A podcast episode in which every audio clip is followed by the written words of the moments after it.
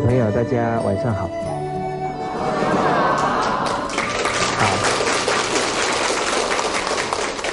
上一节课我们已经进入《弟子规》，我们把总序啊念了一遍。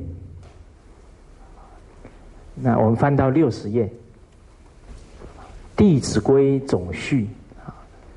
那我们也提到了这个弟子，不是指小孩子而已，而是我们。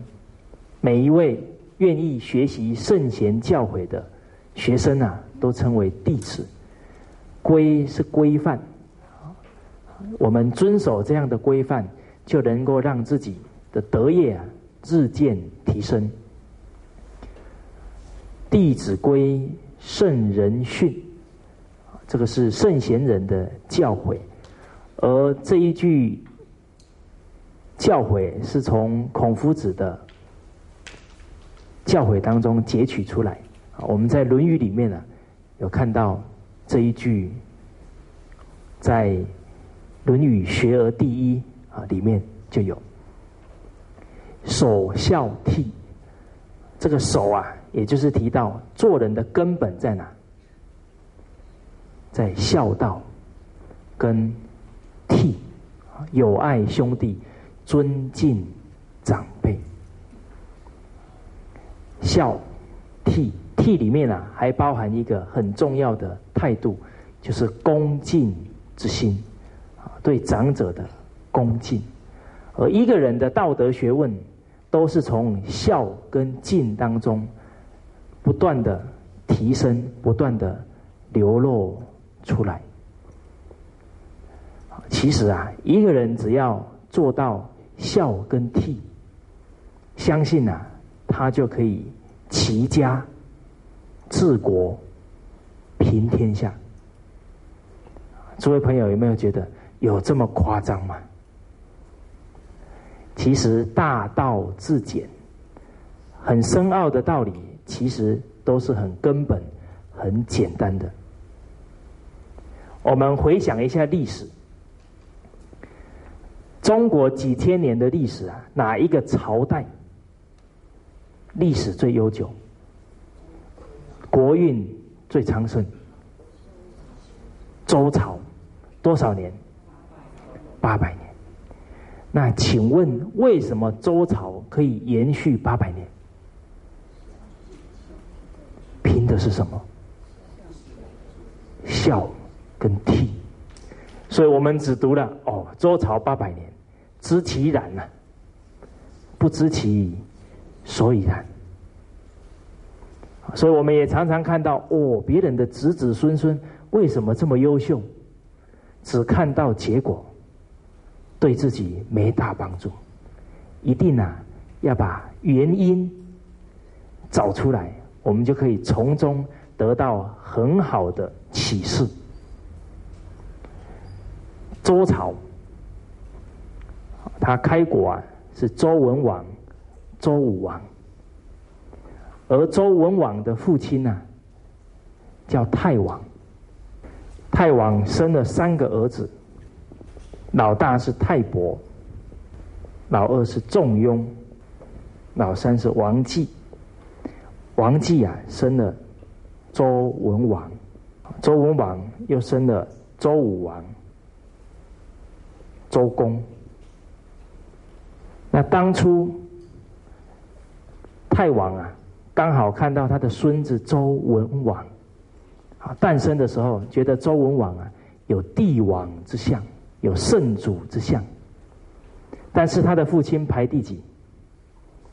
排老三。结果他的大伯太伯看到了父亲，看到这个孙子脸上的喜悦啊，他了解到。他的父亲想把王位传给谁？希望往后能传到这一位孙子的手上。所以太伯啊，很善体父亲的心境，所以他不声不响啊，趁着要去帮父亲采药的这个理由啊，就跟他的二弟仲雍相约啊。两个人就上山去了。去了以后啊，就没有再回来，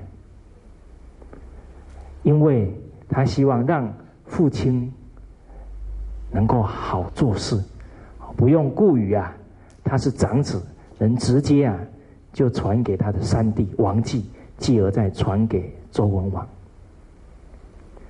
诸位朋友，这一个家族啊，什么都能让啊。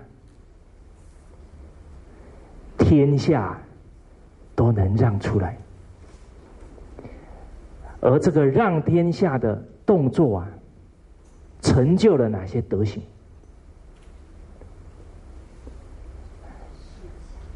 孝道、善体、清心，哦，能圆满父亲的心心意。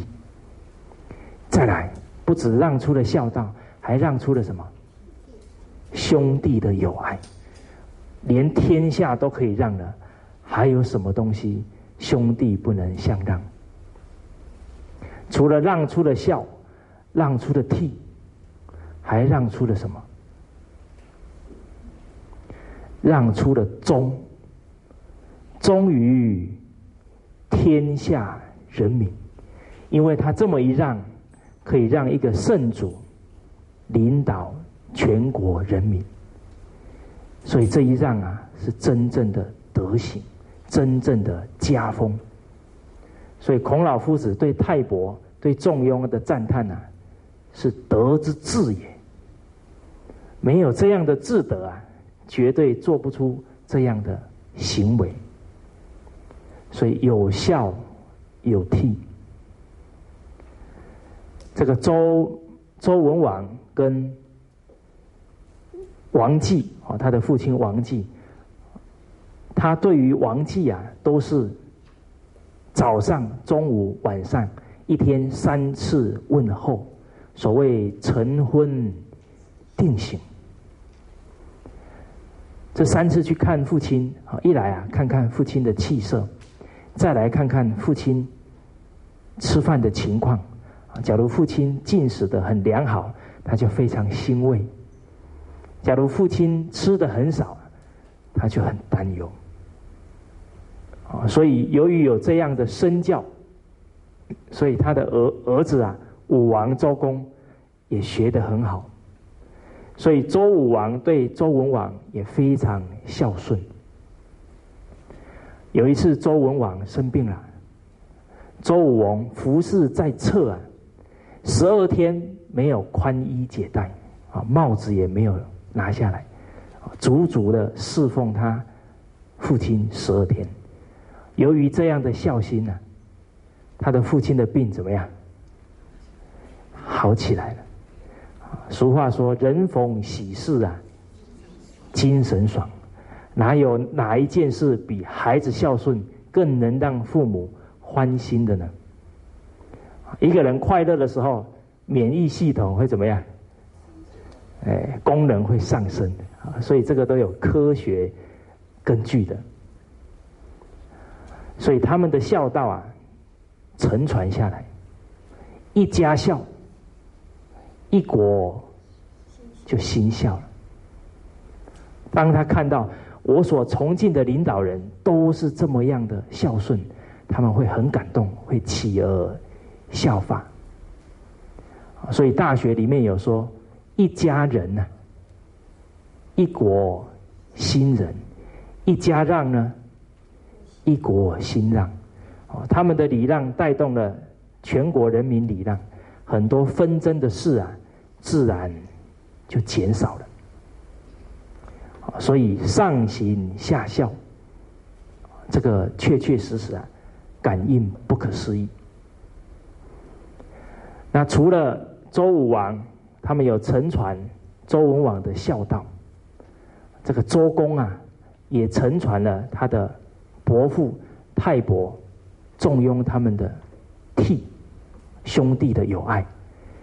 所以有一次周武王生病了，周公啊就在他们祖宗的面前，他们那时候叫太庙，他就写了一篇祈祷文，祈求啊。折掉自己的寿命，让他的兄长可以延寿。我们感受到啊，他不只是对兄弟的一个友爱啊，也是感受到希望让兄长健康，让他能够治理好天下。所以周公这个祈祷文念完了，至诚可以感通，所以周武王啊身体就好转过来，而这一篇祈祷文啊。就放在啊太庙里面。那经过一段时间，周武王去世了，接下来是周公周周成王即位，周公啊辅助他，因为成王还年轻。结果周武王啊帮周成王选了几位老师，太师是姜太公。太保啊，就是周公。假如你的孩子有姜太公教，又有周公教，好不好？好，所以我们要啊，替孩子找好老师。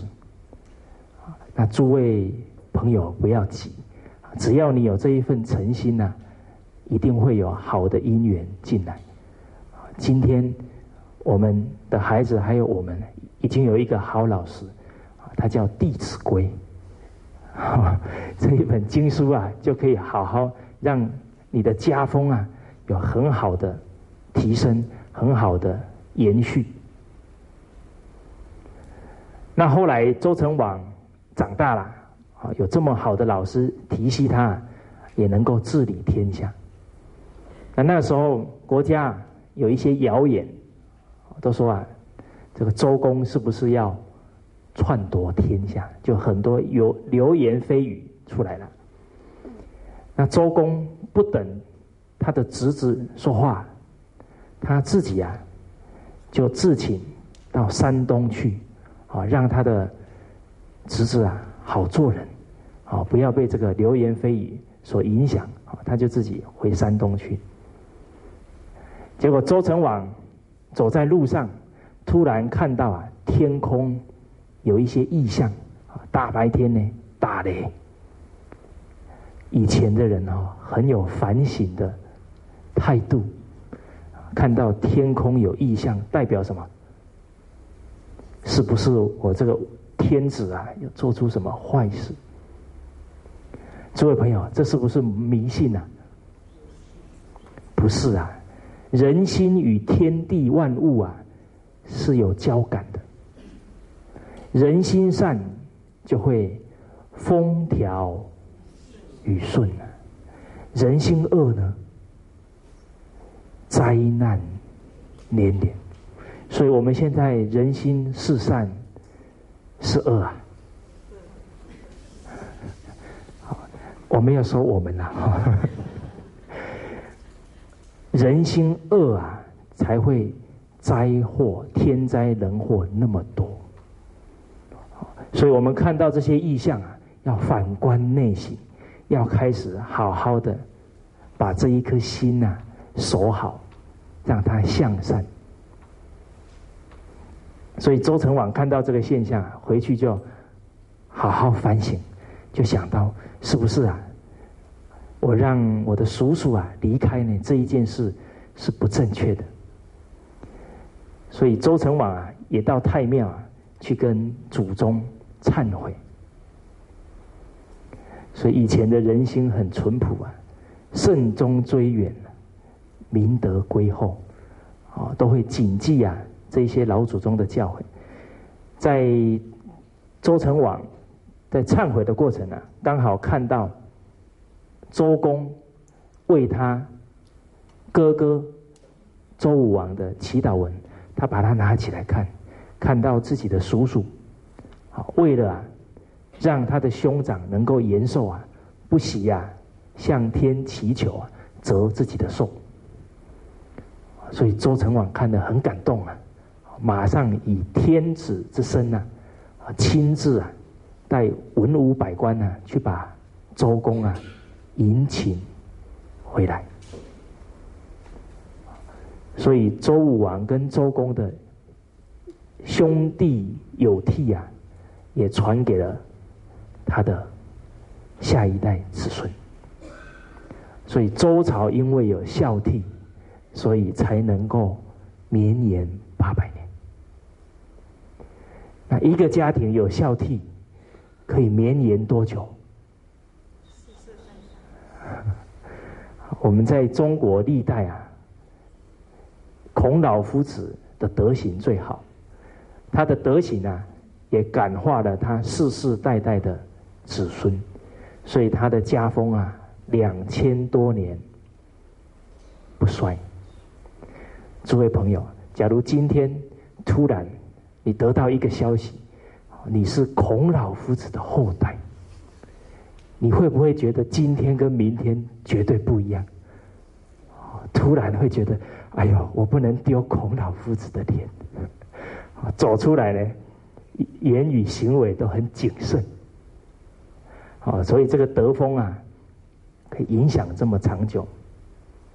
我在厦门讲课的时候，遇到一位老师，因为我们上完五天的课。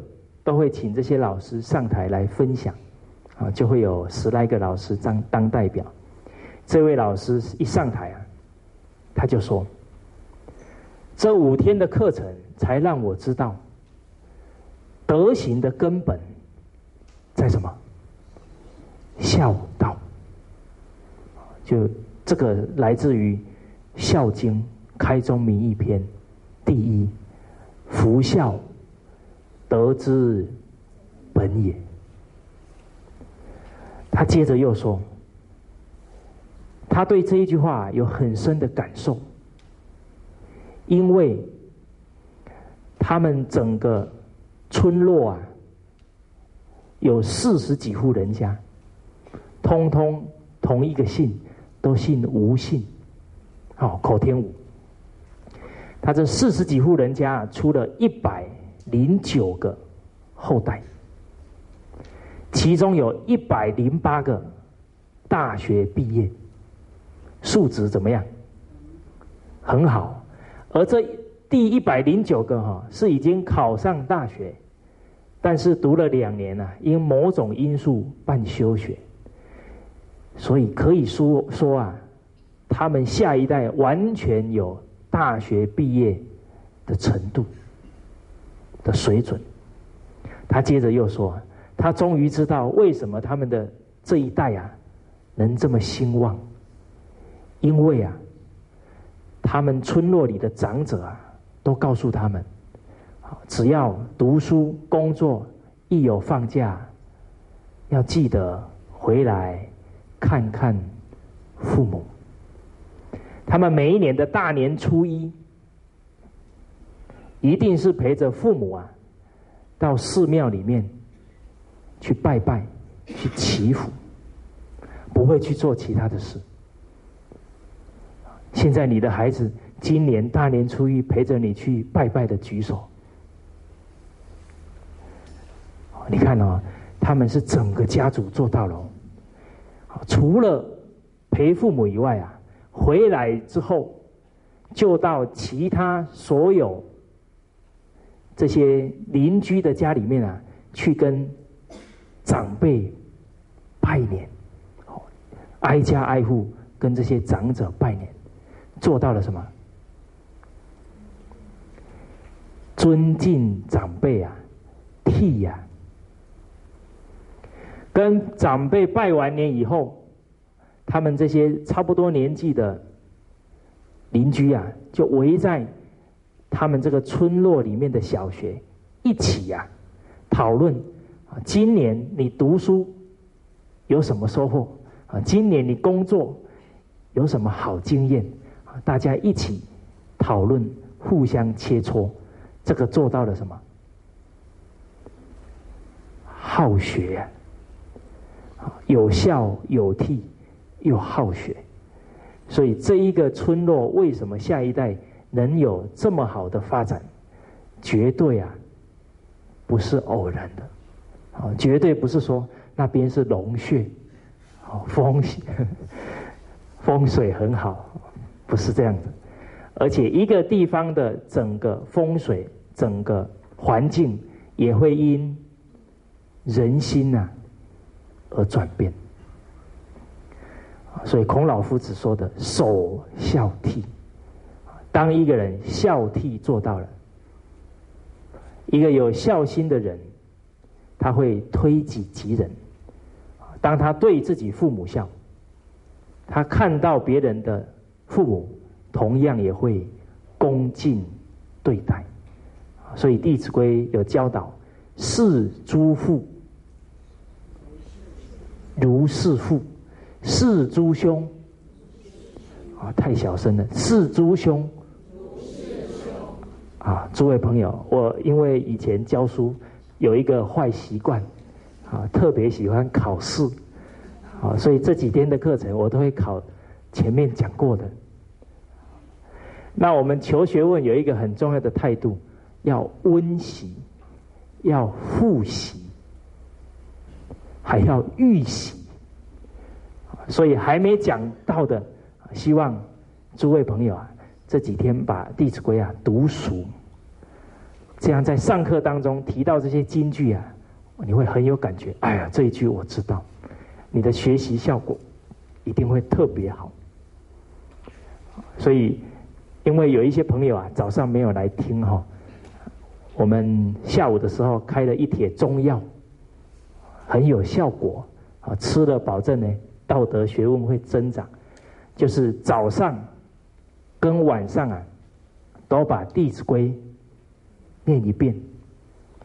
早上念的时候提醒自己，今天啊要按照这些教诲去例行。晚上念一遍的时候，反省今天的所作所为，哪一些呢？跟经典相应，啊，自我鼓励；哪一些还没做到的，赶快啊，要提醒自己去修正。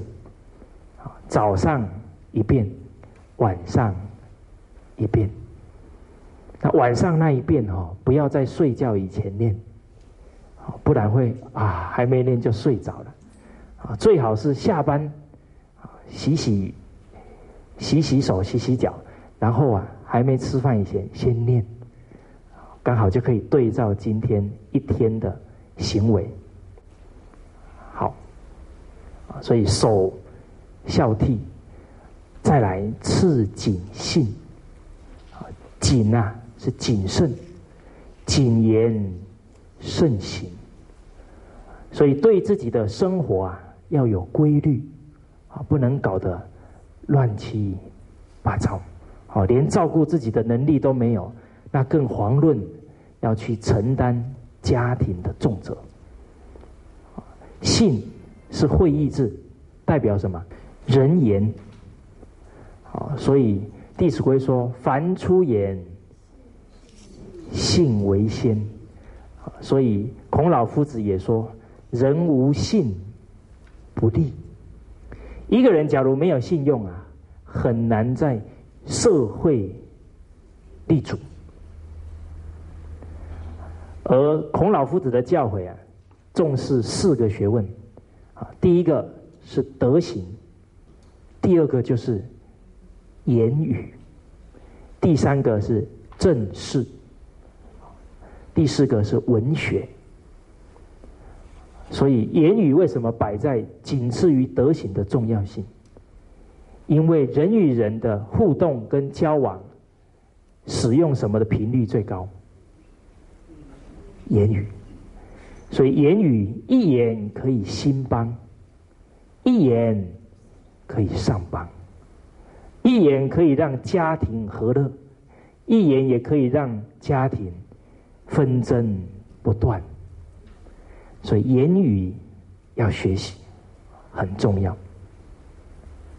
再来，泛爱众而亲仁，泛爱众，广泛的爱众人。所以这个换现代化讲啊，叫做人际关系法，如何跟人相处的很和乐。哦，这个我们《弟子规》也是赶得上时代。啊很注重人际关系学。再来是亲而亲仁，啊，亲近仁德之人。因为啊，我们时时亲近仁德之人，就能够啊提升自己的道德学问。所谓入芝然之室，久而不闻其香。哦，你每天接触的这些这些善人，我们无形当中啊。德行都提升，但是入鲍鱼之室呢，久而不闻其臭。假如身旁都是狐群狗党，啊，那每一天自己的言语行为都越来越粗俗，啊，所以亲近仁德之人很重要，而亲近仁德之人，也才能长我们的智慧。人生有智慧，才会下对什么？抉择，人生才会越走越轻松。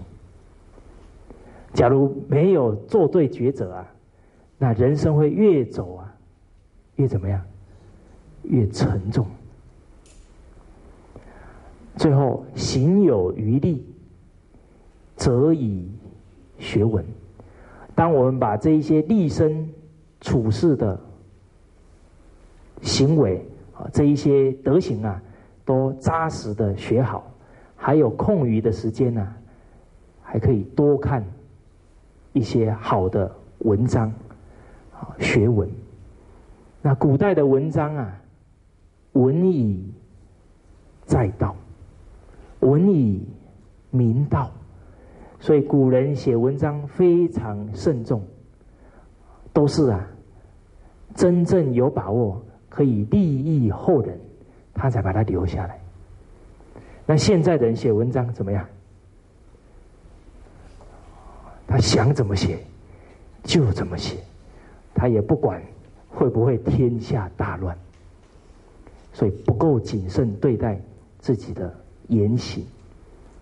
所以学文啊，还是看古圣先贤的文章啊，比较保险。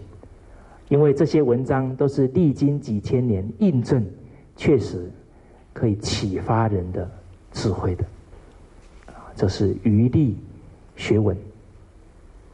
那我们进入经文，第一个单元入则孝。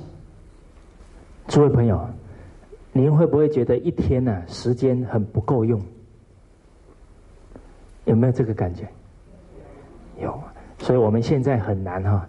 一天还花两个小时来读书，不容易。所以这个余力学文呢，这个余啊，我们也可以把它拿作化整为零，把一些零散的时间呢，我们好好掌握。所以《弟子规》可以随身呢带在身上，有一些很好的格言连璧啊，我每一次呢都放在包包里，一有空啊起来背个。一两句，所谓日积月累啊，滴水可以穿石，所以不要小看一天十分钟、二十分钟的积累。所谓宽为限，紧用功啊，功夫到，自色就通。好，那我们来看这个孝啊，是会意志。上面一个老，下面一个子。老指上一代，子啊指下一代。上一代跟下一代合成什么？一体呀，就是一个孝字。好，那我们来看一下，上一代时时念着要好好把下一代教好。现在为人父母有没有这个态度？我在教书的过程呢，往往会听到学历不算高的家长，他会啊流露他的心声。他说：“我啊，只希望啊，我的孩子不要成为社会的负担，这是我为人父母的责任。”他学历不高哦，可是他在讲这一句话的时候，都会令我怎么样肃然起敬。你看，他懂得教育好孩子是他这一生的本分事。好，那父母时时啊想着要把孩子教好，但是教育孩子一定要有好的方法，有好的方法。中国有一篇很重要的教育哲学，叫《礼记学记》。里面有提到什么是教育？教也者，长善而救其师。这一句话把教育的两大主轴啊抓到了。所以我们今天要把孩子教好，一定要清楚啊，要长他什么善，然后啊要防止甚至于啊要导正他。哪一些过失？因为狗不叫啊，性乃迁。所以很多的孩子有一些不对的习惯呢，我们要赶快把他怎么样挽救过来？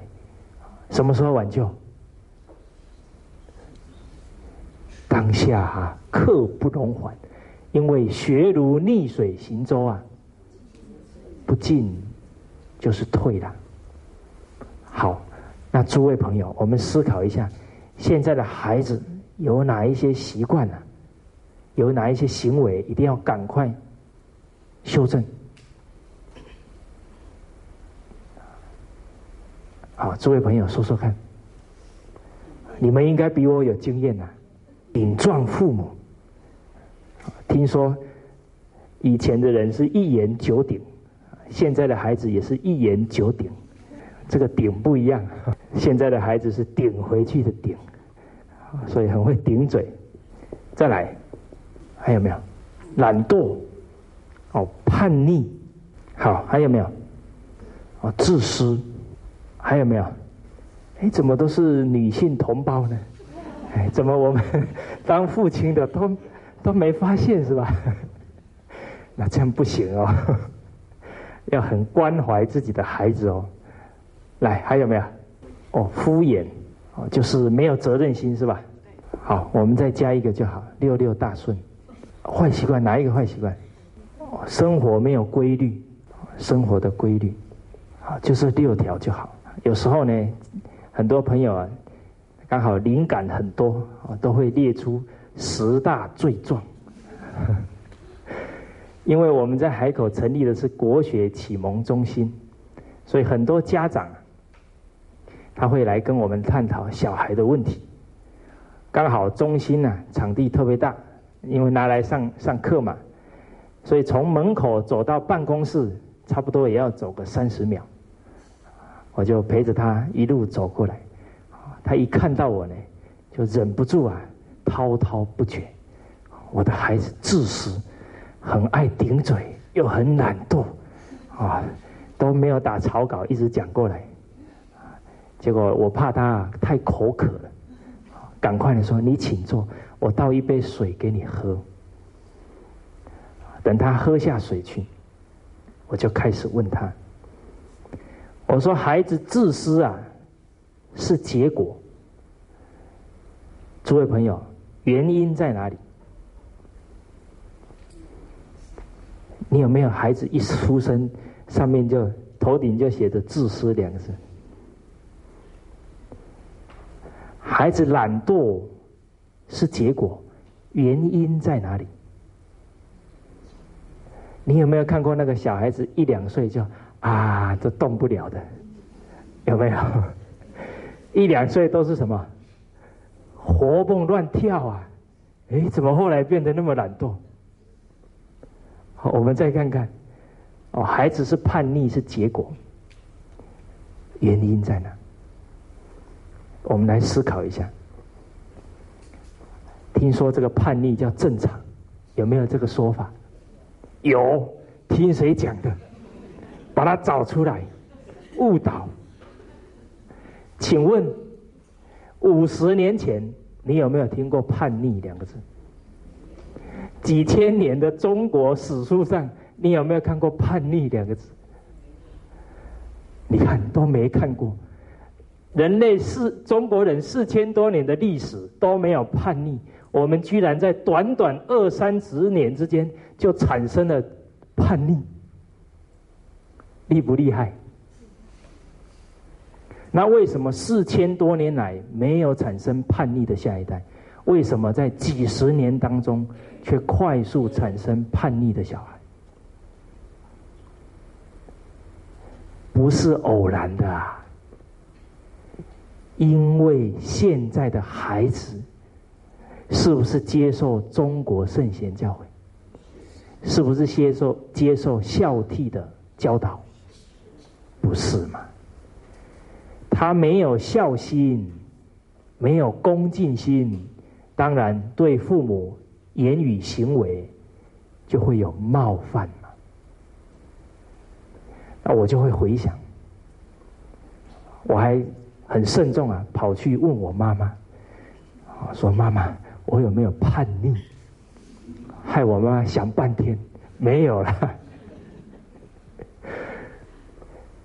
我们对父亲是什么态度？又敬又畏啊，又很尊敬又很害怕，所以父亲都很有威严。那当我们对父亲敬畏的时候，根本不可能会叛逆。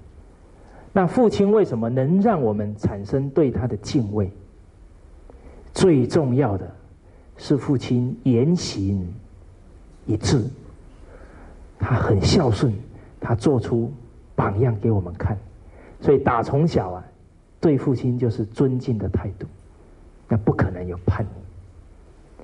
所以现在的孩子会叛逆，我们做家长的要醒思一下，为什么孩子对我们没有恭敬之心？有可能是我们说一套啊。做一套，在那里打麻将，然后跟孩子说：“你给我去看书哦，我数到三。”孩子依依不舍，慢慢离开电视荧幕，还抱在什么那个墙壁那里，久久不忍离去。那妈妈很生气，最后通牒，不然我棍子就要拿过去了。这孩子啊。才心不甘，情不愿上楼。当他坐在椅子上，请问他的身体在书桌前，他的心在哪里？你们怎么知道？都在电视节目，不知道男主角怎么了，啊，女主角怎么了？所以，当父母啊没有做出榜样啊给他看。他的内心服不服气啊？不服气。你说呢？对你讲话要很有礼貌，啊，你对爷爷奶奶讲话也没礼貌。所以，当这些不服气啊，慢慢积累，到哪一天会爆发？突然到啊，他的身高跟你一样高，拳头跟你一样大，他还要不要听你的？他就不听你的。所以叛逆是结果，根源在啊，孩子从小没有对父母升起孝心、升起恭敬之心，这是根本原因。这个原因又加上啊，外面大环境的很多污染啊，他又去效法这些同学也好、朋友也好，到最后啊。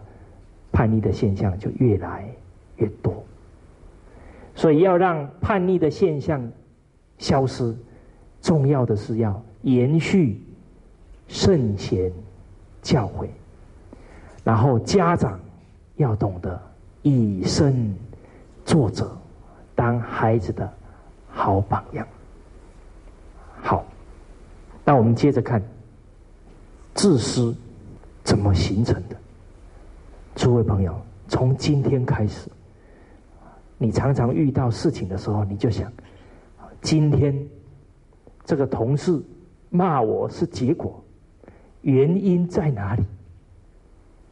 今天别人的孩子教的好是结果，原因在哪里？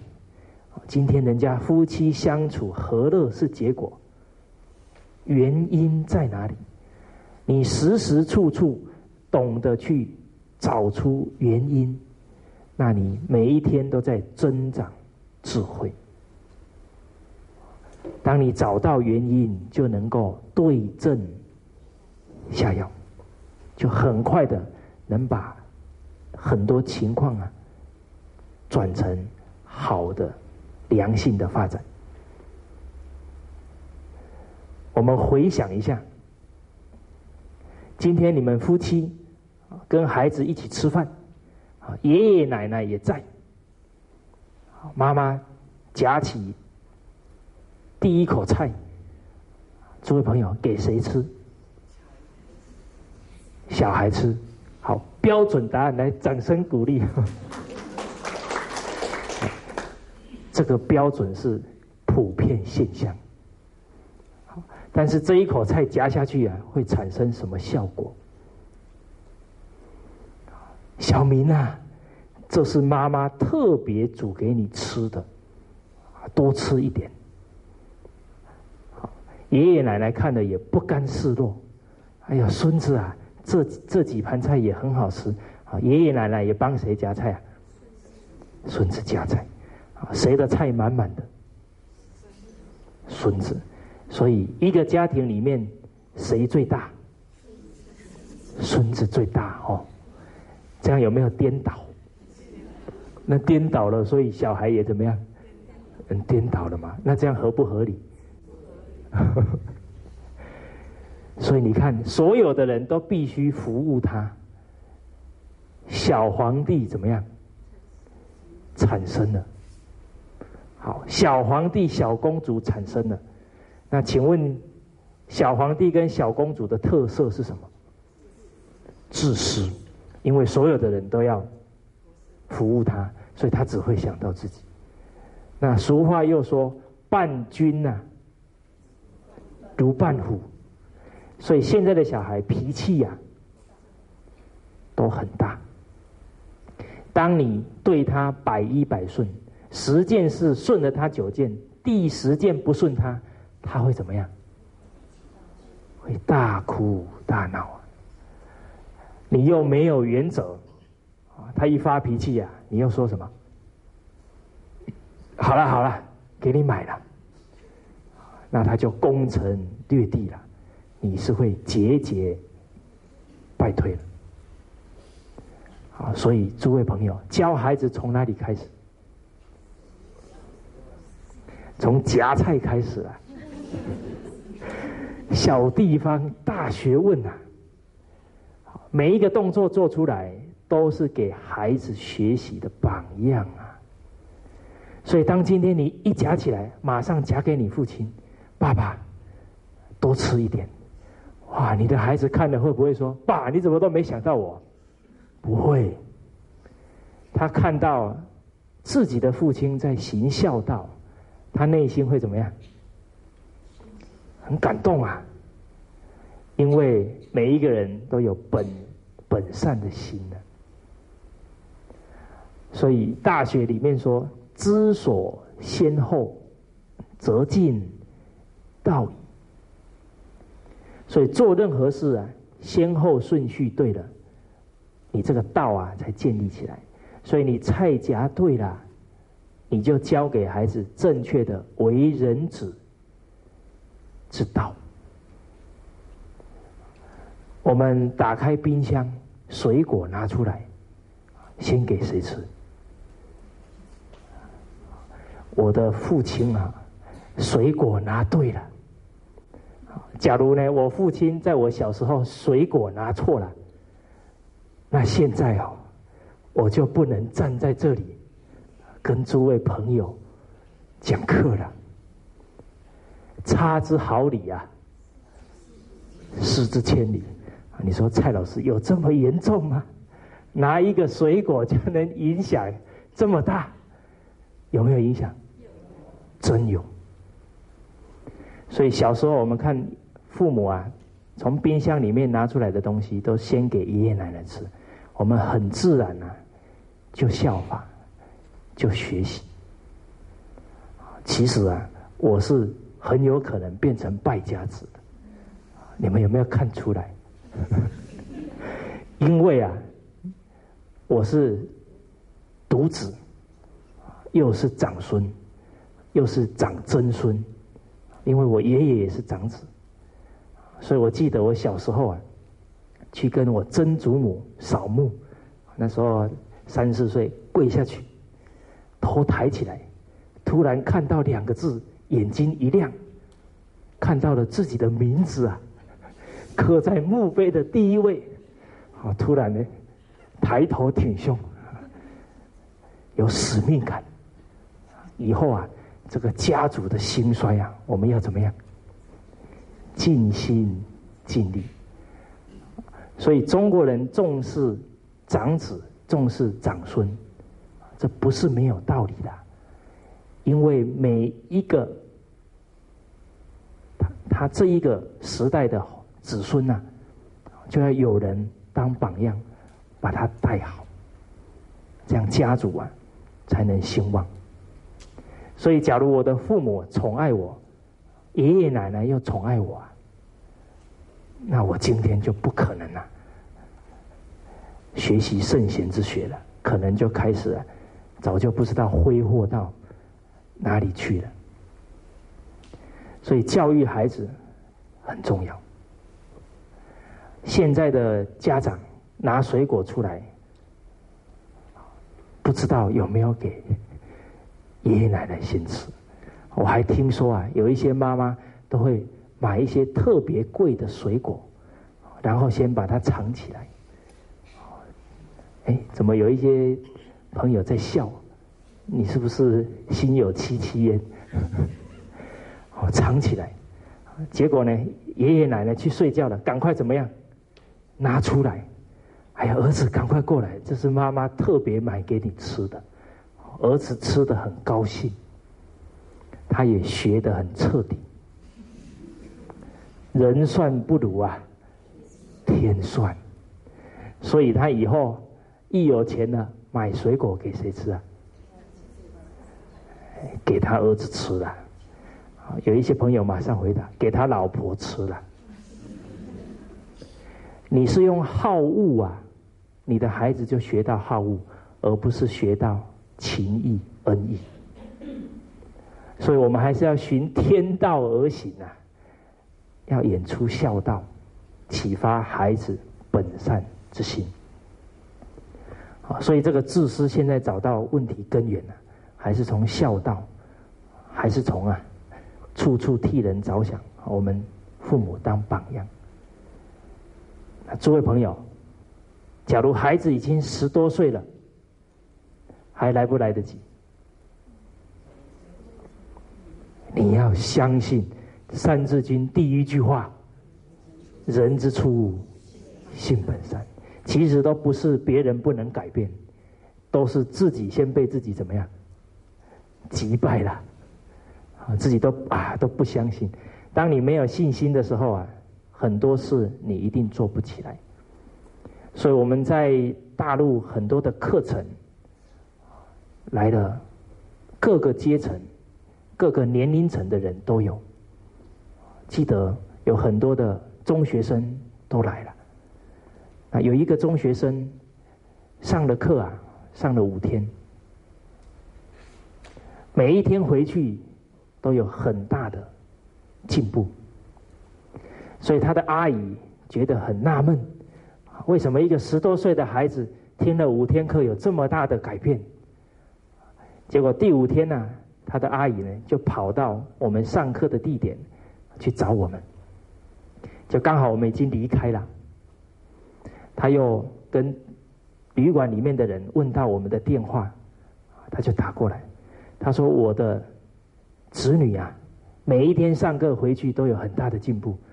不管对父母，或者对家里的人，态度都很好。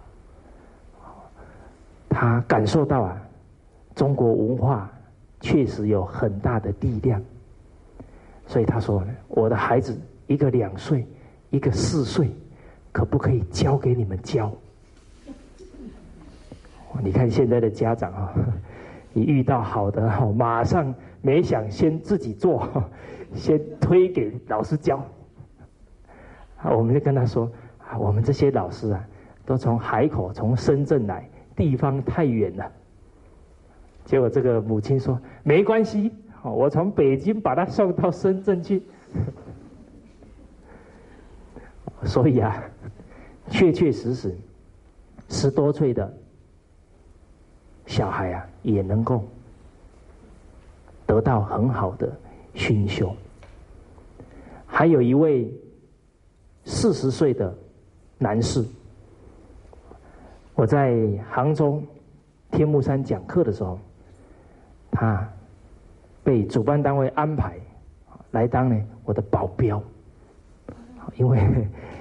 我们山上啊有四五百个人，啊，他就帮我挡一些，可能我要休息了啊，这个时候他就说：“哎，那老师要休息了，现在不方便讲话，好，帮我处理这些情况。”而且他还学过武术，他当了武警啊，当了十多年。他听课听到第三天的时候，刚好呢下完课啊带我们去吃饭，一路上他就说：“太好了。”太好了，真是太好了。我们确实不知道他在说什么，但是只感觉啊，他的内心呢很喜悦。当到了餐厅啊，他就说：“蔡老师，我现在的心情只能用三岁小孩的言语来代表，就是太好了。”那他接着就说了。我活了四十年了，终于知道啊，我人生错在哪里。其实我们听到他这一句话，内心感受到很心酸。一个四十岁的硬汉呢，他不是不愿意学呀，是怎么样？没有人教啊。不然你看他的态度多好，马上学了，就像一个次子一样啊，很欢喜。他说他终于知道啊，太太为什么跟他离婚，为什么孩子跟他不能沟通，同事跟他很有距离，都很怕他。他终于找到问题，所以他跟我说啊，他回去第一件事就是要找他的前妻好好谈一谈。人非圣贤。孰能无过？过而能改，善莫大焉。第四天早上吃饭，他说：“蔡老师，你在这里坐一下，我跟你聊一下。”我就觉得气氛怎么样？怪怪的。好，那我们这一节课先讲到这边，下一节课再把。这个答案跟大家讲好，谢谢大家。